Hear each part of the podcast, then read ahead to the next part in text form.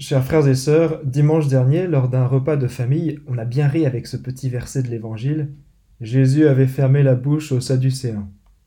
D'ailleurs, ça semblait être tellement impactant que les pharisiens étaient obligés de faire profil bas pour concocter leur plan machiavélique. Il est quand même trop fort ce Jésus. il la ramène moins les autres. Et pourtant, cette petite punchline n'est pas là pour qu'on prenne parti contre les opposants de Jésus. Parce que Jésus, il les aime, les pharisiens. Il les aime, les scribes. Et il les aime, les sadducéens. Et ces scribes, pharisiens et sadducéens, on les a tous un petit peu dans notre comportement et dans notre jugement. Alors, si Jésus les aime quand même, où est le problème? Le problème, c'est qu'ils ont du mal à faire le chemin le plus long qu'on puisse parcourir dans une vie, le chemin de la tête au cœur. C'est le passage du faire à l'être parce que ce n'est que dans l'être qu'on peut véritablement rencontrer Dieu. La loi et les protocoles sont nécessaires pour organiser et baliser la relation à Dieu, mais ils doivent rester à notre service et non l'inverse. C'est le sujet des lectures de ce dimanche. Trois points pour passer de la règle à la rencontre. Premièrement, comprendre la loi. Vous avez fait de la loi une occasion de chute pour la multitude. Malachie, première lecture, cinq siècles avant Jésus-Christ. Déjà à cette époque, c'était un problème. Si les systèmes législatifs poussent à l'injustice ou à l'emprise d'un groupe sur d'autres, est-ce qu'il ne faudrait pas tout simplement les supprimer? Pas sûr. Et pour deux raisons au moins. La première, c'est une question d'échelle. Dans un petit groupe, on peut vivre sans loi si on a un même paradigme. Mais au-delà de quelques dizaines, ce n'est déjà plus possible.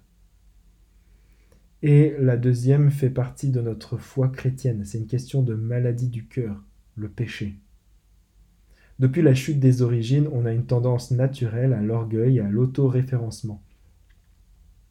Donc il faut nécessairement des lois au service du bien commun qui régissent la communauté. Mais d'un autre côté, le problème de la loi de Dieu, c'est quand on lui rajoute des astérisques. C'est le cas des détracteurs de Jésus. Le point de bascule est assez facile à comprendre. C'est quand on échange les rôles entre nous et la loi. Est-ce que la loi est à notre service ou bien est-ce qu'on est en train de servir la loi? Comprendre la loi. Deuxièmement, aimer la parole de Dieu. C'est un des grands thèmes de Saint Paul, la fréquentation de la parole de Dieu. La vie chrétienne consiste à, la recevoir et à l'aimer, ce qui ouvre la porte à l'action directe de Dieu dans notre cœur. Vous l'avez accueilli pour ce qu'elle est réellement, non pas une parole d'homme, mais la parole de Dieu qui est à l'œuvre en vous les croyants. Saint Paul. Quand on lit la Bible, on peut vraiment faire l'expérience de Dieu à travers tel ou tel verset. On peut se sentir rejoint par les situations ou interpellé par certains discours. C'est ce qui rend vivante la parole de Dieu. Et ce qui est magnifique, c'est que plus on la fréquente, plus on devient familier de Dieu.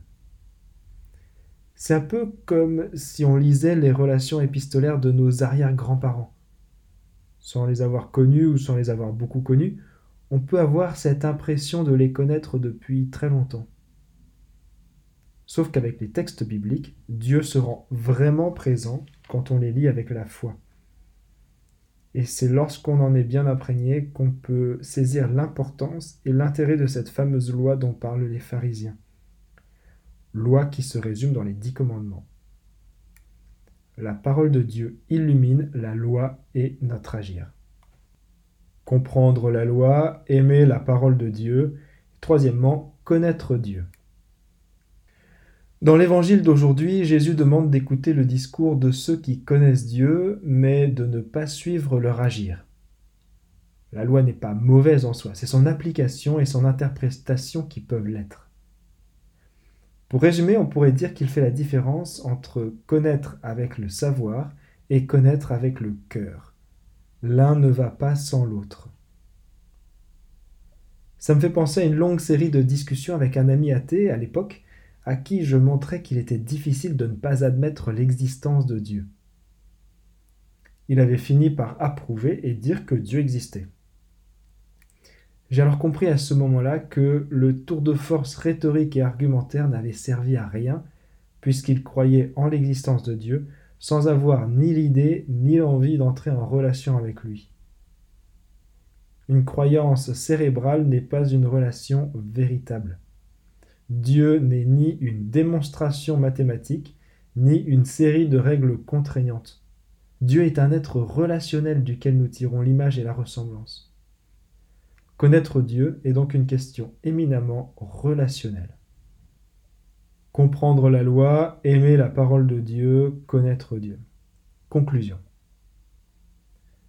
Au final, aujourd'hui, on aura eu l'image de mauvais pasteurs, avec ceux qui font de la loi un objet de torture pour les fidèles du Seigneur. Et on aura aussi eu les apôtres, modèles de bons pasteurs, ayant le souci des communautés comme si c'était leur enfant. Et Jésus, le modèle du pasteur par excellence.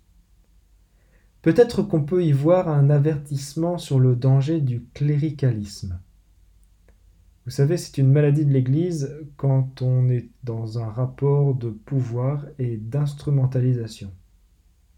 Ça se propage par le caractère et l'ego des personnes ayant le pouvoir, clair ou laïque, mais aussi par le regard et les attentes démesurées qu'on peut avoir sur ces mêmes personnes en leur donnant plus d'importance qu'elles n'en ont vraiment. Pour sortir du piège, on a une solution. Se fier à une foi vivante et prendre soin de sa relation avec Dieu. Ça nous dissuade de chercher une structure parfaite, faite de gens parfaits, ce qui n'arrivera jamais. Quand on rencontre Dieu, on passe au-dessus de la rencontre de son représentant, qui lui n'en est que l'intendant. Ces lectures sont inspirantes pour cultiver une relation authentique à la loi, et pour nous redire l'importance de la qualité de relation avec Dieu. Une foi authentique et forte permet d'envisager l'Église et son enseignement avec un regard aimant et juste. Amen.